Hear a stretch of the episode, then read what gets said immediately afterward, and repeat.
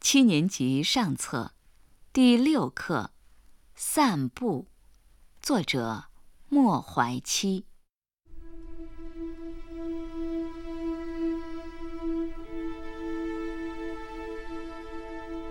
我们在田野上散步，我、我的母亲、我的妻子和儿子。母亲本不愿出来的，她老了，身体不好，走远一点儿就觉得累。我说，正因为如此，才应该多走走。母亲信服的点点头，便去拿外套。他现在很听我的话，就像我小时候很听他的话一样。天气很好。今年的春天来得太迟，太迟了，有一些老人挺不住，在清明将到的时候死去了。但是春天总算来了，我的母亲又熬过了一个严冬。这南方的初春的田野，大块小块的新绿，随意的铺着。有的浓，有的淡。树枝上的嫩芽儿也密了，田里的冬水也咕咕的起着水泡。这一切都使人想着一样东西：生命。我和母亲走在前面，我的妻子和儿子走在后面。小家伙突然叫起来：“前面也是妈妈和儿子，后面也是妈妈和儿子。”我们都笑了。后来发生了分歧。我的母亲要走大路，大路平顺。我的儿子要走小路，小路有意思。不过，一切都取决于我。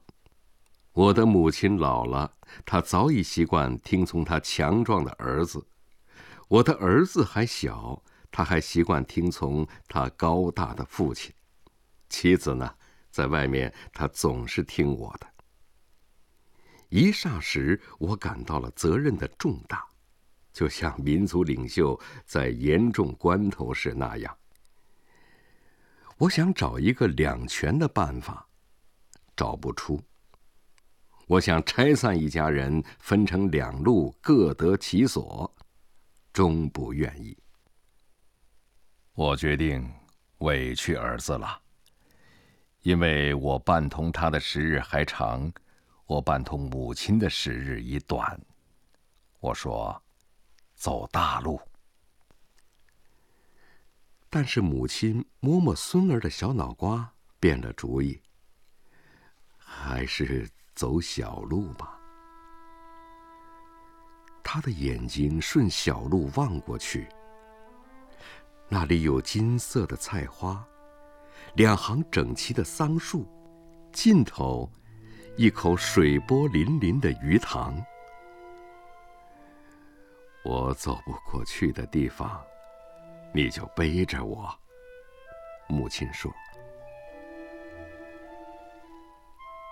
这样，我们就在阳光下，向着那菜花、桑树和鱼塘走去了。到了一处，我蹲下来背起了我的母亲，妻子也蹲下来背起了我们的儿子。”我的母亲虽然高大，然而很瘦，自然不算重；儿子虽然很胖，毕竟幼小，自然也很轻。但我和妻子都是慢慢的、稳稳的走得很仔细，好像我背上的同他背上的加起来，就是整个。世界。